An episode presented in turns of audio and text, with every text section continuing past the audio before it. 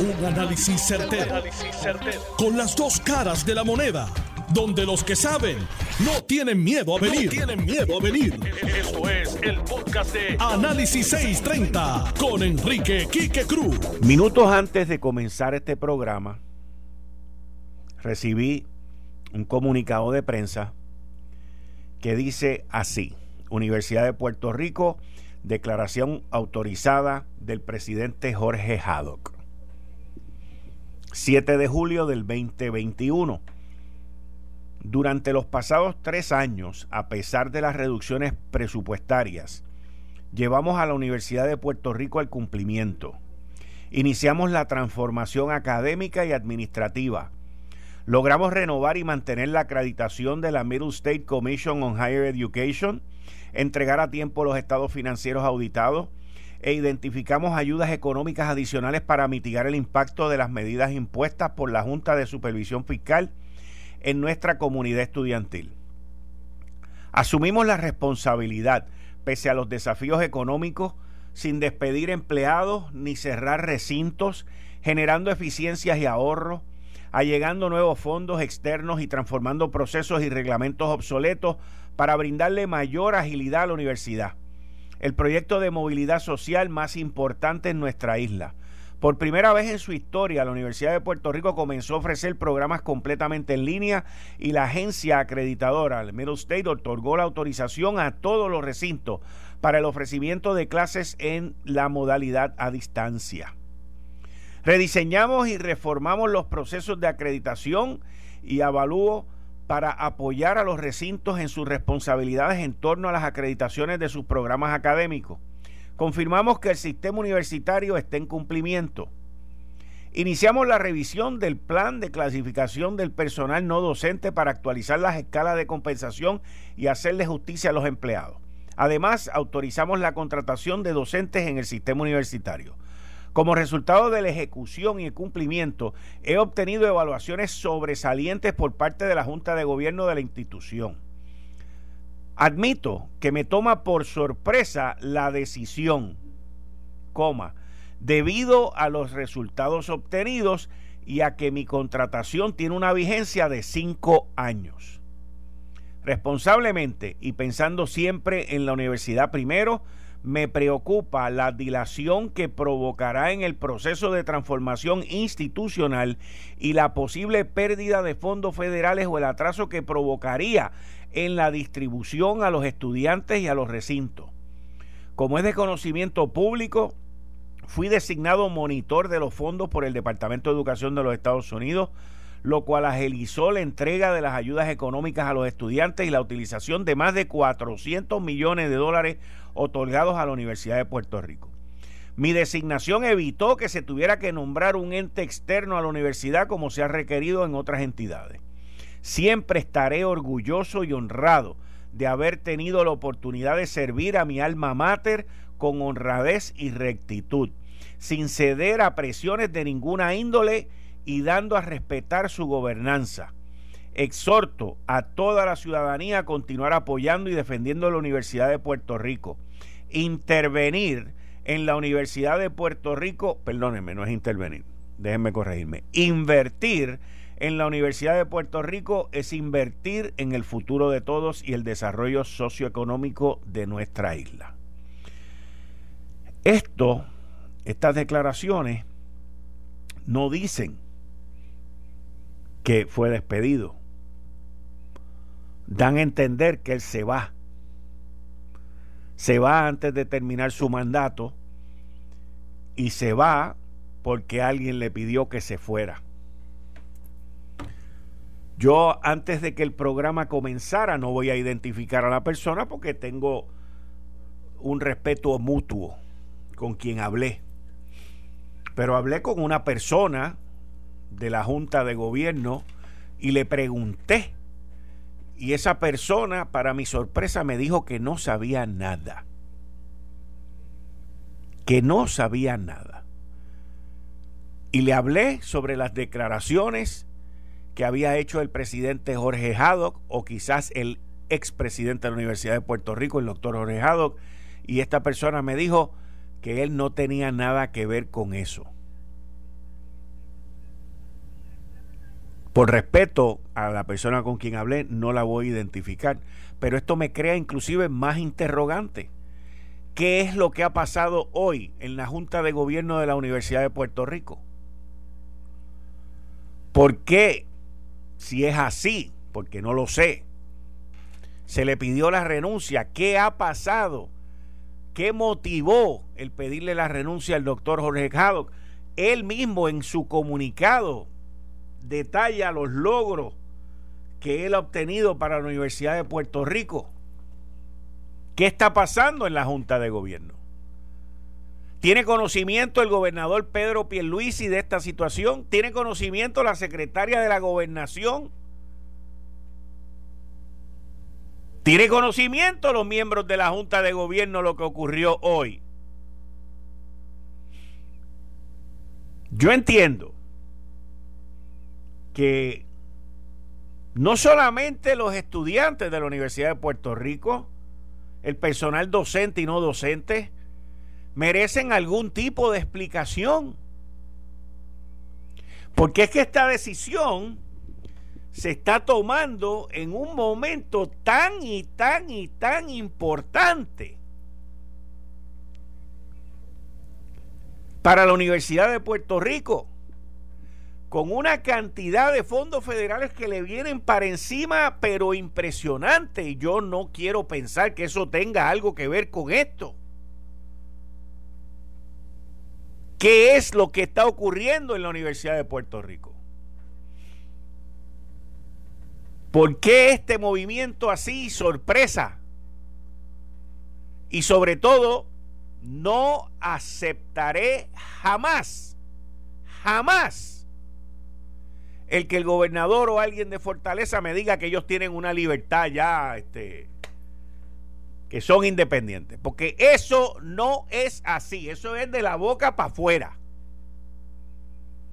Eso no es así, eso nunca ha sido así y eso nunca será así.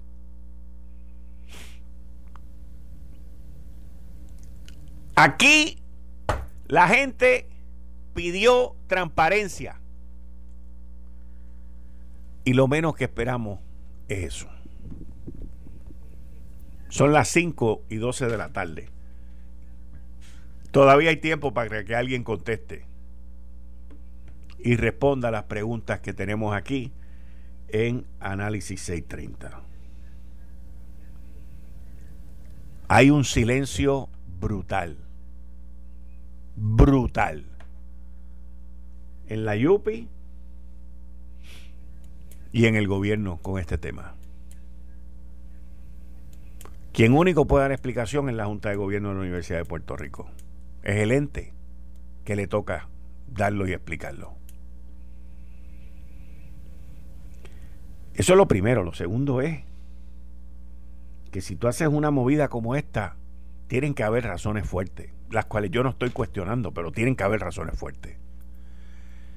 Y en adición a haber razones fuertes, tienes que tener ya en camino algún sustituto. Tienes el recinto de ciencias médicas con los líos que se formaron allá. En medio de lo que está pasando con la con, con de neuro de, con las certificaciones de neurocirugía y con lo de los tecnólogos. Y entonces, tienes allí también, en recinto de ciencias médicas, un interinato. Y ahora vas a tener otro interinato en la presidencia del organismo completo que está a punto de recibir cientos de millones de dólares. Si la razón y la justificación es que valga la redundancia justificable, no hay ningún problema, pero alguien tiene que hablar, alguien tiene que explicar. Estamos en julio, las clases empiezan en menos de 45 días.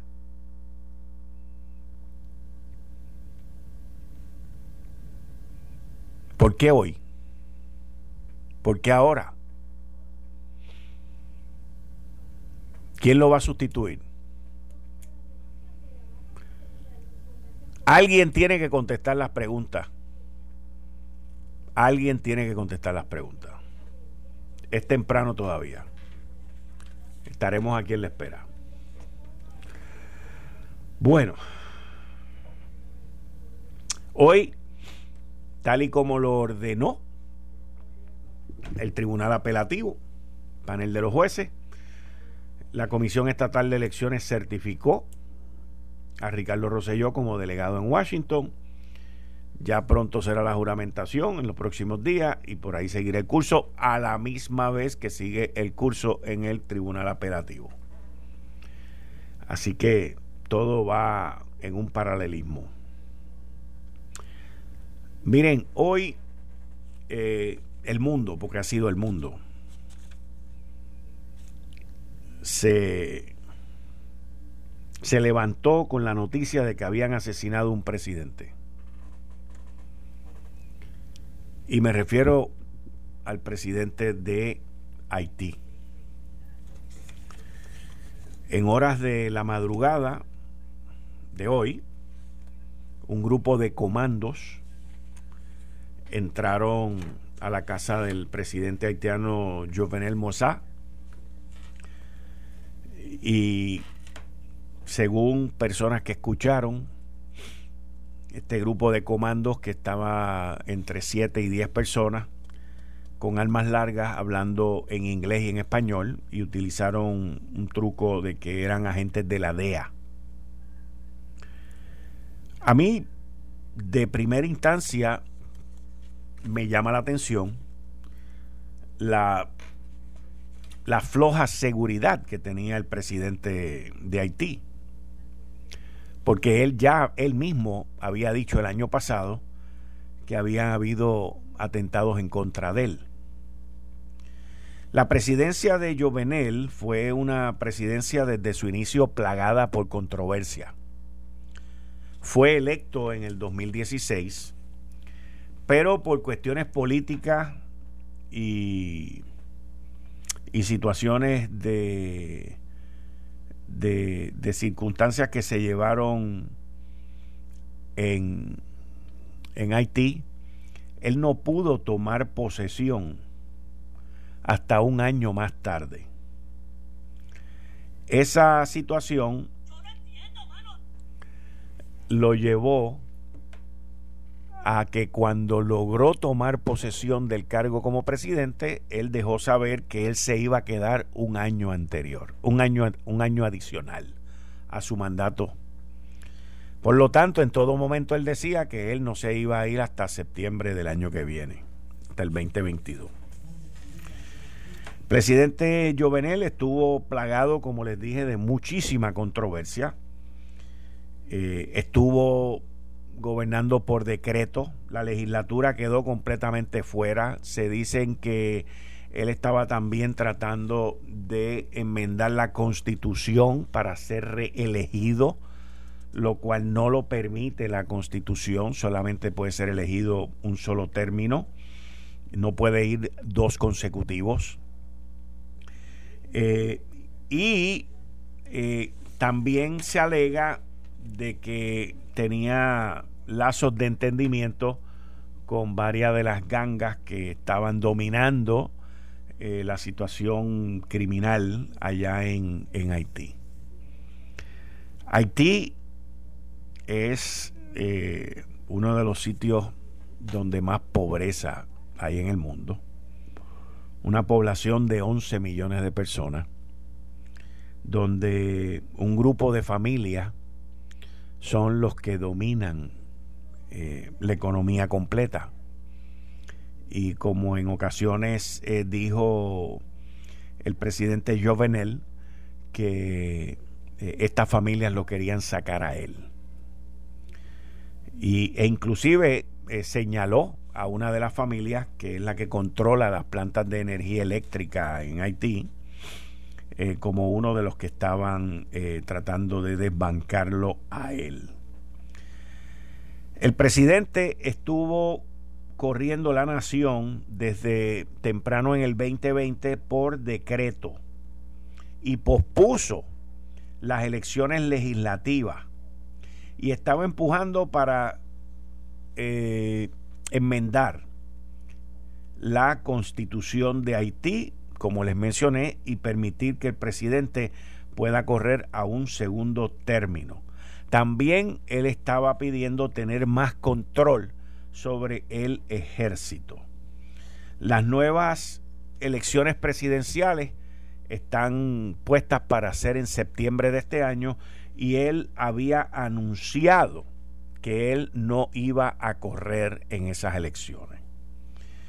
El presidente eh, se alega que tenía lazos con las gangas criminales que son las responsables del incremento en la criminalidad en Haití y que han ganado mucho territorio, mucho, mucho control territorial.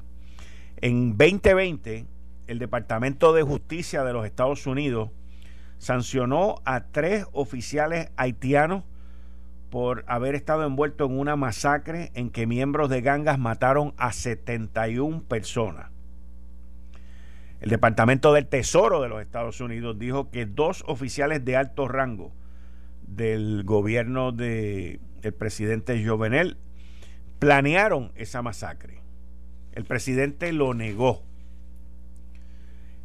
En República Dominicana, eh, más tarde durante la mañana que ocurrió este evento, se estaba rumorando a través de toda la prensa que no se iba a permitir a ningún colombiano o venezolano salir del país sin ser interrogado. Eso era en República Dominicana, en aparte de prensa.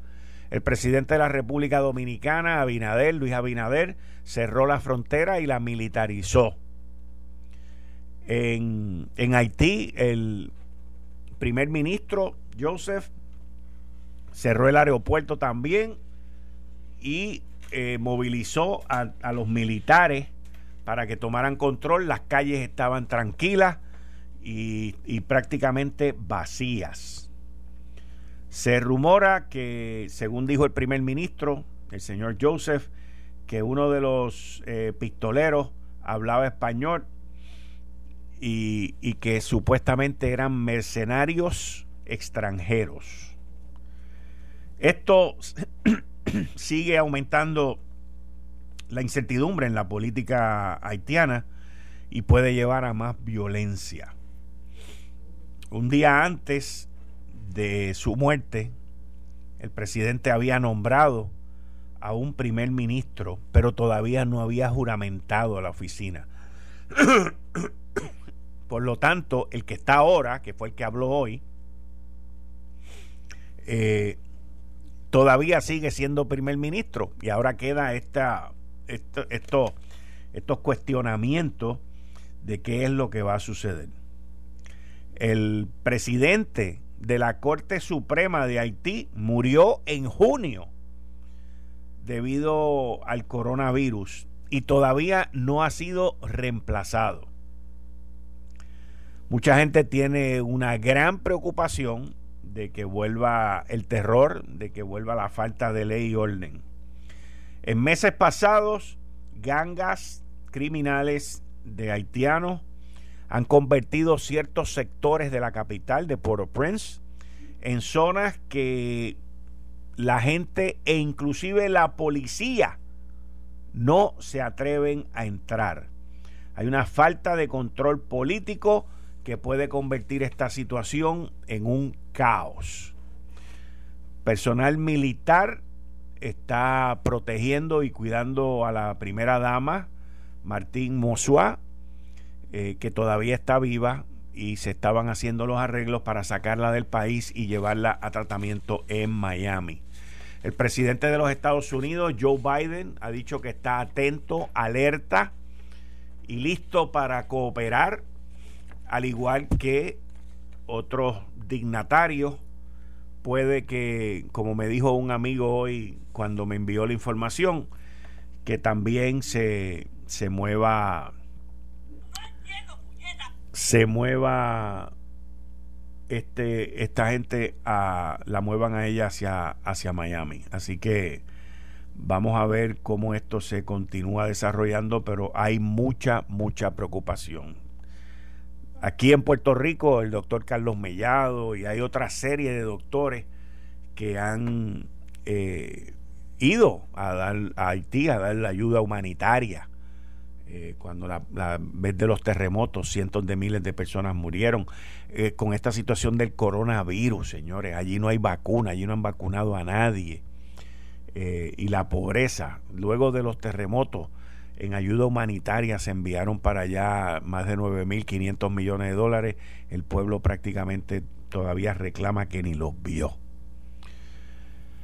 Son nuestros vecinos que no sacan los pies del plato y el mundo los ignora. Lamentablemente, esa es la realidad de Haití. Lamentablemente. Mira, si buscas gasolina premium de calidad, Golf te trae grandes noticias, porque ahora la gasolina Golf Premium Ultra Plus tiene 93 octanos para darte mayor rendimiento y millaje por tu dinero. La gasolina Golf Premium de 93 octanos tiene poderosos aditivos para mantener tu motor limpio y en óptimas condiciones. No pagues de más por la calidad premium. Para mayor rendimiento y calidad, vaya bien, vaya la segura con la gasolina Ultra Plus Premium 93 octanos de Golf.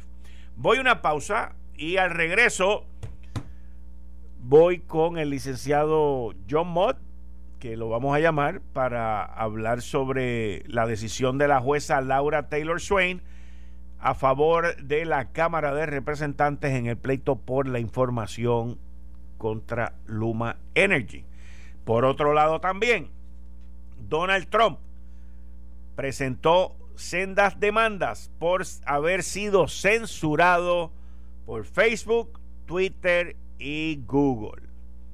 Y todavía esperamos a que alguien de la Universidad de Puerto Rico nos dé algún tipo de explicación de el golpe de Estado, de qué es lo que está pasando en la Universidad de Puerto Rico hoy.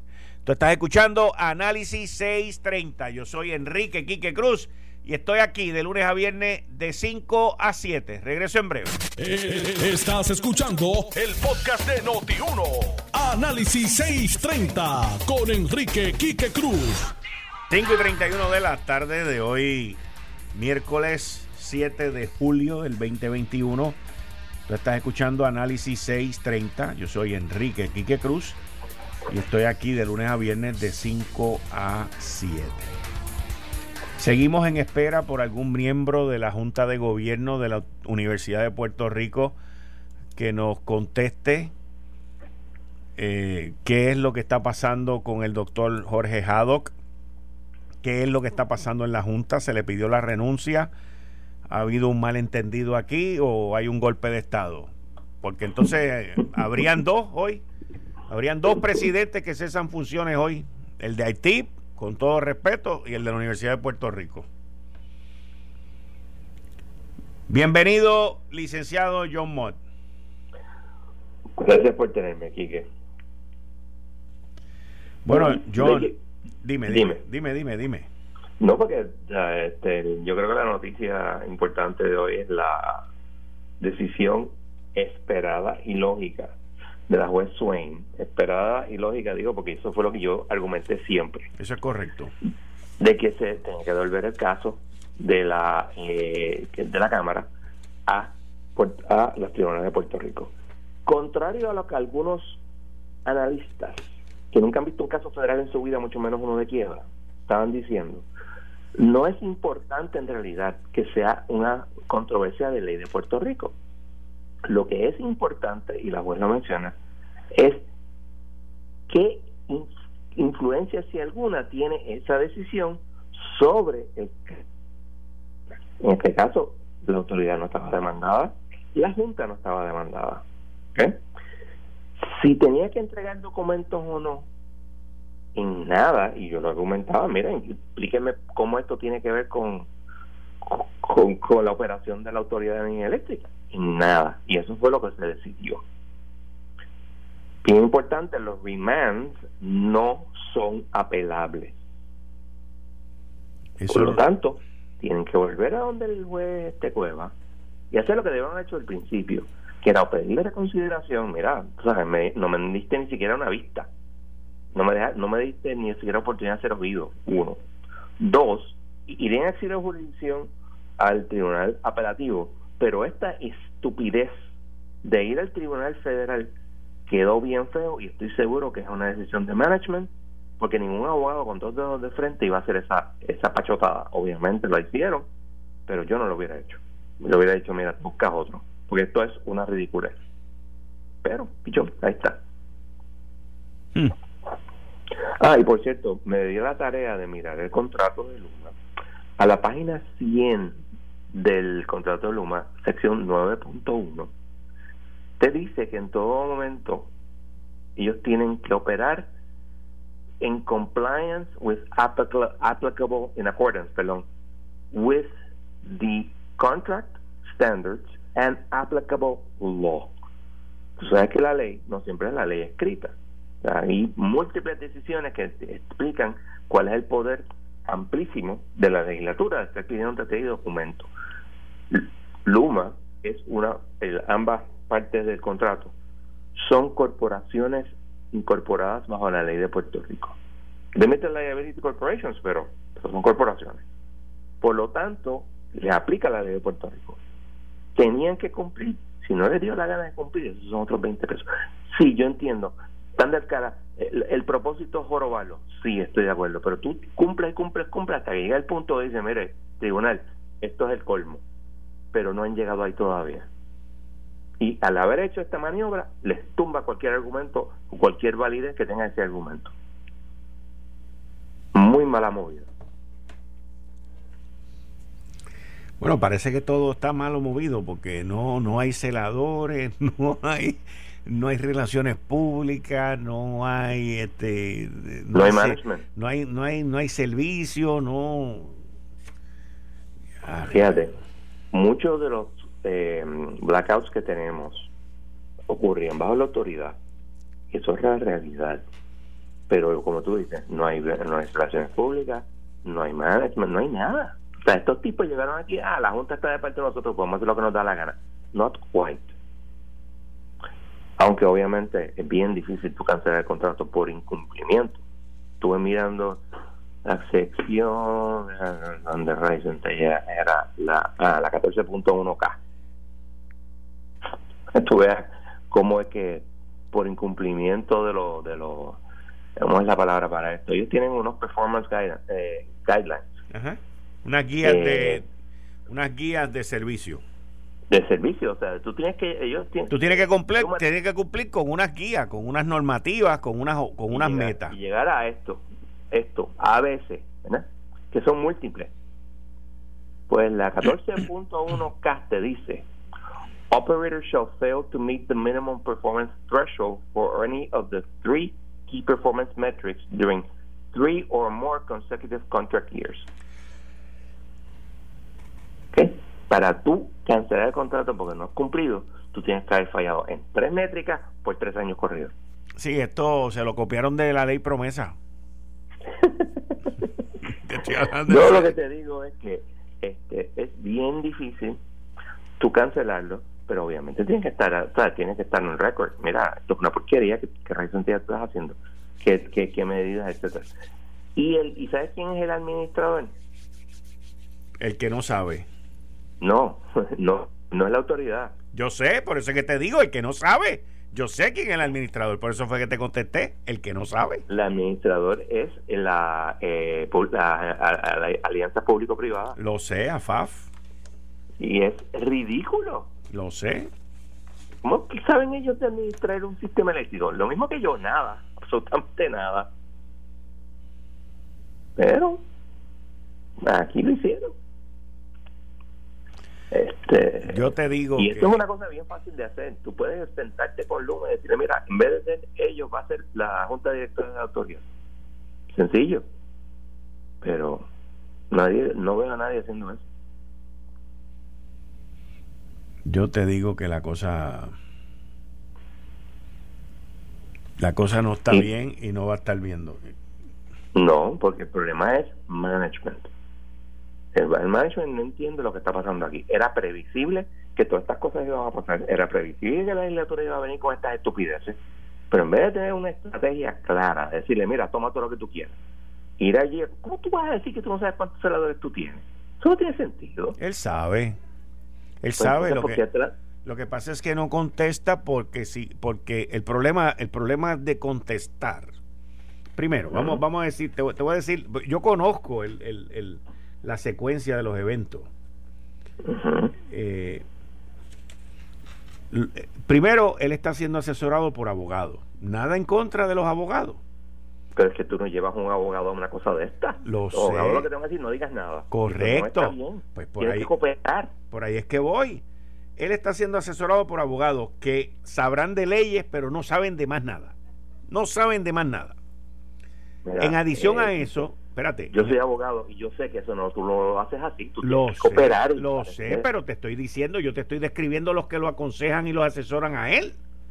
Ya lo veo, por eso yo decía, tienes que cambiar los abogados y el management. Correcto. En adición a eso, en adición a eso, los abogados le dijeron que hace un mes, no hace más, hace como mes y medio, esto está en los periódicos, él dijera que tenía 750 celadores, que no los tiene todavía el día de hoy.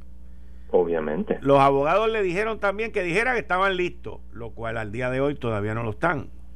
Yo no creo que sean los abogados, yo creo que son el mismo management, pero pichón, vamos a suponer que fueron los abogados. Lo que pasa es, te voy a decir por qué, vamos a decir los abogados y los asesores. Y te voy a decir por qué, y por qué llego a esa conclusión. Porque es que lo que he visto en los últimos 45 días antes de comenzar de Luma es que Luma, dentro del desconocimiento de la jungla en que vivimos en esta isla, ha cometido unos errores enormes en la contratación de cierto personal, principalmente asesores y personal en nómina trabajando para ellos que son personas extremadamente identificadas tanto con populares como PNP. Y hoy yo escuché, y hoy escuché a Luis Raúl Torres decir que, que él estaba pidiendo el nombre de los empleados porque él tenía conocimiento de que habían familiares de, de este gobierno, me imagino gobierno PNP, que están muy bien acomodados en Luma. Así que por eso es que él quiere eso. Él no quiere eso. con lo cual, by the way, by the way, con lo cual yo no estoy de acuerdo que den nombres en específico. Yo estoy de acuerdo contigo, eso no se debe hacer. Y yo le dije, mire señor, usted, la Constitución de Puerto Rico provee privacidad. Y yo no lo voy a decir a usted quiénes son los nombres. Y yo lo llevo hasta lo último pero eso nada más. Todo lo demás, si tú vas allí y tú le dices, mira, ok, me está pidiendo un montón de cosas, no tengo problema, excepto con esto. Y lo demás te lo voy a dar en tantos días.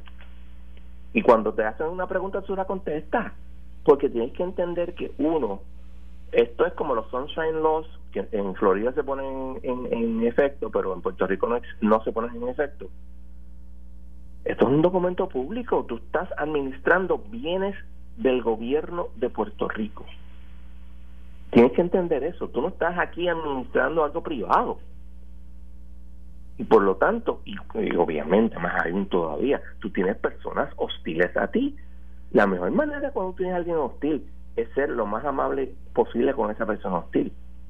Para que su hostilidad sea manifiesta vis a vis lo que tú estás haciendo. Y cuando tú le dices, mira, yo te puedo dar todo esto, pero no te voy a dar los nombres porque no quiero que personas vayan a, hacerle daño a ellos simplemente porque están trabajando con nosotros. Sencillo, una excusa perfectamente válida. Ah, ¿usted quiere que estén acomodados? Mire, yo tengo que proteger a mis empleados. Y para mí eso es más importante que lo, las politiquerías que usted quiera hacer. Y lo, y lo desarma. Pero no.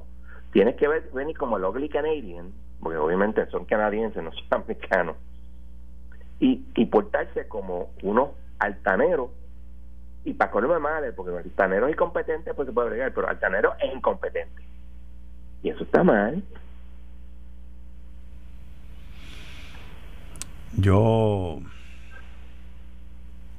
yo te digo que eh, la situación el, el issue más grande que yo veo hoy en esa relación comercial entre AFAF, la Autoridad de Energía Eléctrica y Luma Energy, es que hoy en AFAF y en la Autoridad de Energía Eléctrica no existe el personal con la capacidad, el conocimiento y la experiencia para supervisar ese contrato. Amén, estoy totalmente de acuerdo contigo. Ahora mismo Luma tiene que votar a todos su, su este, eh, alta plana, a todos. Poner el presidente que les dé la gana y un vicepresidente que sea local, puertorriqueño, que hable allí y, sea la, la, la cara sonriente de todo el mundo. Este, y votar a sus abogados y buscarse otro. Que den, eh, ¿cómo se llama esto? Este consejo que no necesariamente es el consejo legal, es el consejo de cómo hacer las cosas que parezca bien, no que eh, sea legalmente tal vez correcto. Esto suena estúpido, pero es así.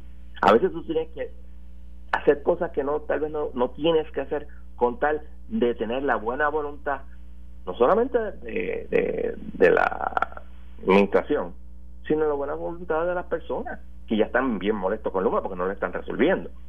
Y sentarte y qué raíz de lo que pasa, que yo no puedo hacer esto. Eso es lo que. Y ese, el management se está rehusando a sentarse a hacer eso. Todo está bien. Eh, mándanos las cosas. That's not the way it.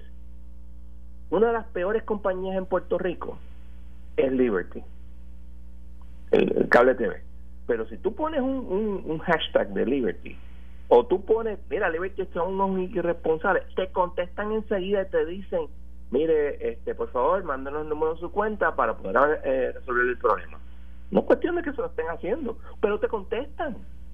Y muchas veces eso es lo que las personas quieren. No hay nada más frustrante que tú llamas a, a, Luma cuando había los apagones y nadie te contestaba. O te digan, eh, este es el fin de semana, este lunes venimos. No, el que tiene la, lo que no tiene luz en dos días va a perder la compra y, los chavos quién los paga Luma la autoridad energética no nadie los va a pagar y entonces eso molesta entonces para colma mamá te pones con esta estupidez de irte al tribunal federal para que el tribunal federal te mire y te diga are you kidding me suerte que es este Swain que es lo más eh, nice del mundo. Si lo llega a coger aquí el juez Piera, que en paz descanse, estaría con las sanciones hasta, estaría preso el tipo.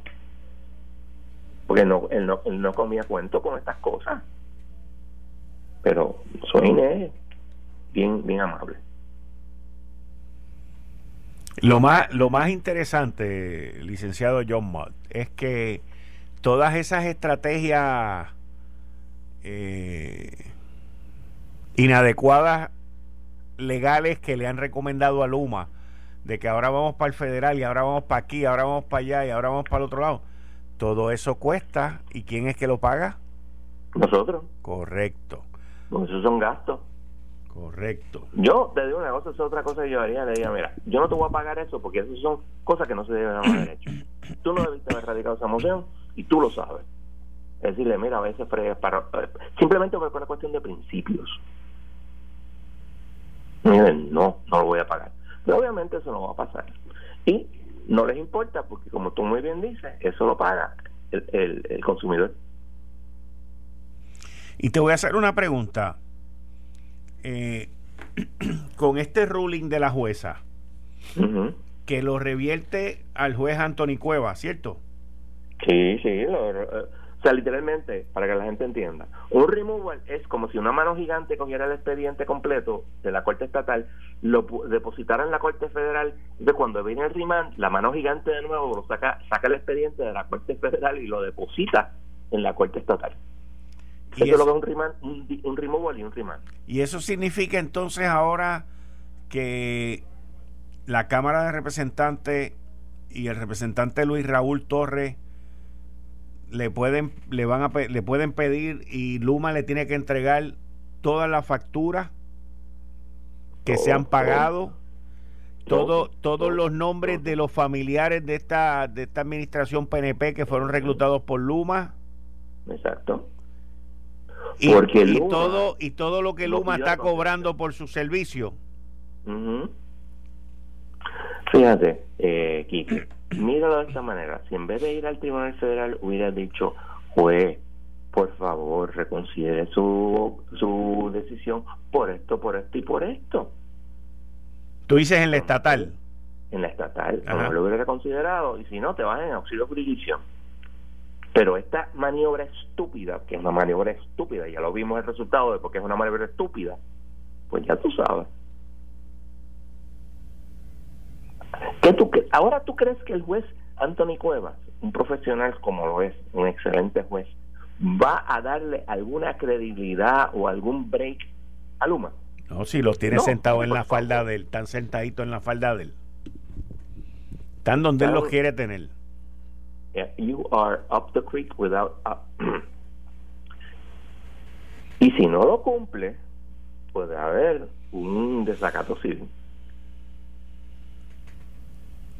¿Y tú crees que los, los ingenios abogados de Luma vayan entonces ahora para el apelativo y después para el Supremo? Gastando billetes por ahí a todo lo que da. Yo creo que lo van a hacer. El problema es, y no es necesariamente una mala idea, el problema es que como hicieron lo que hicieron, no va a haber juez en su sano juicio que reconsidere. Las reconsideraciones son difíciles. Entonces, cuando tú le llegues al tribunal de apelativo, tú tienes tres jueces que son seres humanos, donde eh, estos extranjeros vinieron y trataron de buscarse un, tribunal de fuera para que te pudiera pusiera coto. El tribunal de fuera le dijo Nacariles del Oriente y tú vienes aquí a pedir cacao. ¿Cómo tú crees que se sienten? Y esto estoy hablando. Este, mira, los abogados en la práctica, como yo, esto lo pensamos continua y constantemente. A veces los clientes les, les, respetan una decisión equivocada. No, vamos para el apelativo. Y digo, espérate, cálmate. Porque si yo me lo revoco, voy a regresar con ese juez y yo no voy a estar muy contento conmigo. Y eso es una consideración que tú tienes que hacer. El otro día yo tengo una apelación todavía en, en el primer circuito donde yo revoqué al juez, voy a decir el nombre, por una sentencia mal hecha y le había metido, qué sé yo, como 18 años, 16, 18 años, le metió 20 algo por el estilo, le aumentó la sentencia, porque eso pasa. Ah, sí, ah, no hay problema, vete para acá. Ah, entonces ahora se afinan el, el, lápiz y te pasan por la piedra. Y eso son consideraciones prácticas que los que hemos estado en la práctica. Ahora, que fíjate de eso. puedes hacer todas las operaciones que tú quieras. Yo lo que haría sería votar a todo el mundo de, del management, votar todos los abogados decirle a, Luis Raúl, mira, te lo vamos a dar todo excepto esto, y eso lo vamos a pagar, pero dame un par de días. Porque simplemente, tú sabes, los anteriores la dejaron mal. Y yo te puedo asegurar a ti que voy a cooperar contigo. No vas a tener mayor problema, porque hablando la gente se entiende.